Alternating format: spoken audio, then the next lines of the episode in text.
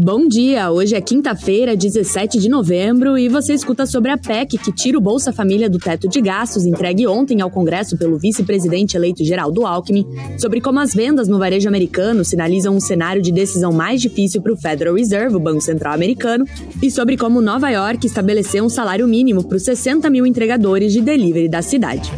Você sabia que a empatia é peça-chave no atendimento ao cliente? Saiba mais sobre o que é Customer Experience e por que esse conceito está revolucionando o mercado.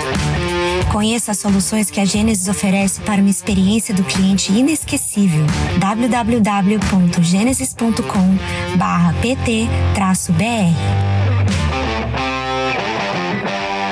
vice-presidente eleito Geraldo Alckmin entregou ao Congresso nesta quarta-feira a proposta de alteração na Constituição, ou a PEC, que prevê o pagamento do Bolsa Família fora do teto de gastos de maneira permanente. A minuta da PEC prevê que gastos com projetos socioambientais ou relativos às mudanças climáticas não devem se submeter ao teto de gastos.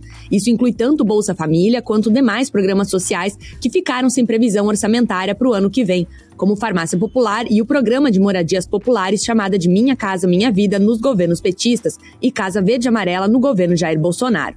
De acordo com os dados apresentados pela equipe de transição ao Congresso, serão necessários cerca de 200 bilhões de reais para atender às prioridades do novo governo.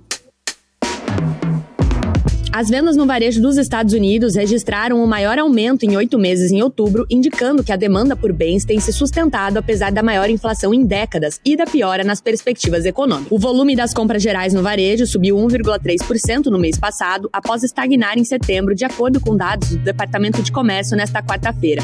A estimativa mediana em uma pesquisa da Bloomberg com economistas indicava um aumento de 1%. Nove das 13 categorias de varejo registraram alta no mês passado, de acordo com o relatório, incluindo resultados firmes em concessionárias de automóveis, supermercados e restaurantes. Os dados mostram que os consumidores continuam bastante resilientes e sugerem que a economia teve um bom começo no quarto trimestre. Isso pode complicar o argumento apresentado por várias autoridades do Federal Reserve, que pressionam por um ritmo mais lento de aumento das taxas de juros nos próximos meses, mas os formuladores de política também reconhecem que a inflação ainda está alta demais. A cidade de Nova York propôs a adoção de um salário mínimo de 23 dólares e 82 centes por hora até 2025 para trabalhadores que fazem a entrega de comida de restaurantes pedida por meio de aplicativos. O esforço é para melhorar as condições para esses autônomos.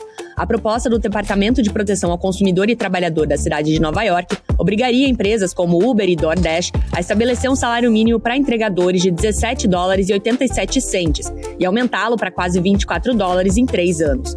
A proposta vai ser objeto de uma audiência pública marcada para 16 de dezembro. Os mais de 60 mil entregadores de comida por aplicativo na cidade são classificados como autônomos e não têm acesso a benefícios como salário mínimo ou horas extras.